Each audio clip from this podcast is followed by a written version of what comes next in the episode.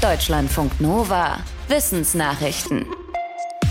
Ein Blick in den Spiegel und man weiß, das bin ich.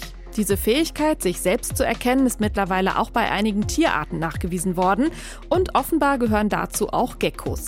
Experimente zeigen laut zwei Schweizer Forscherinnen, dass die Echsen sich selbst am Geruch erkennen können. Geckos nehmen ihre Umwelt nicht so sehr mit den Augen wahr, sondern mit der Zunge. Die spürt Duftstoffe auf, zum Beispiel von anderen Geckos. In einem Experiment präsentierten die Forscherinnen den Tieren deren eigenen Duft und den anderer Geckos. Die Forscherinnen sagen, die Geckos verglichen die Düfte regelrecht, um zu gucken, kommt der Duft von mir selbst, also aus dem eigenen Gehege, oder von einem anderen Gecko.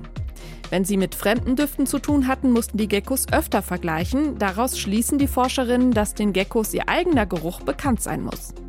Wenn sie recht haben, könnten die Geckos intelligenter sein als bisher gedacht. Das ist auch deswegen interessant, weil an ihnen erforscht wird, wie sich Sozialstrukturen entwickelt haben könnten, die es auch bei Säugetieren gibt.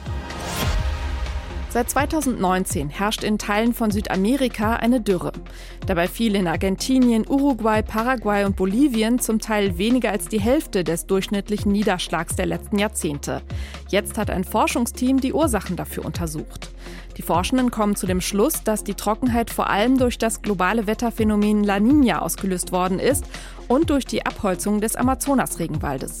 Laut den Forschenden ist die Ursache in erster Linie nicht der Klimawandel, aber der verschärfe das Problem. Diese Dürre in Teilen von Südamerika hat auch Auswirkungen auf die globale Lebensmittelsituation. Zum Beispiel ist Argentinien eigentlich einer der größten Exporteure von Getreide und Soja. Aber durch die Dürre sind die ausgeführten Mengen um 25 bis 50 Prozent zurückgegangen.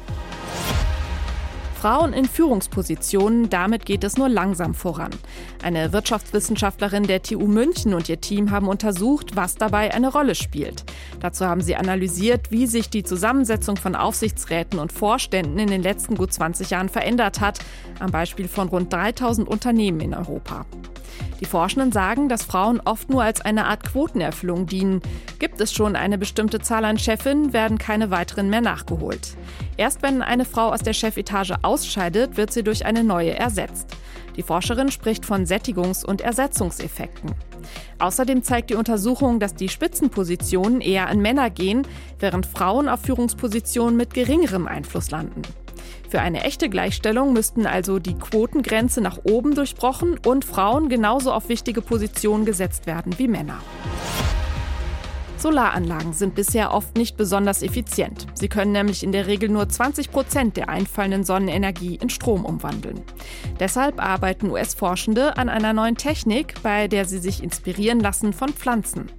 Die nutzen Sonnenenergie ja sehr effizient, wenn sie Photosynthese betreiben.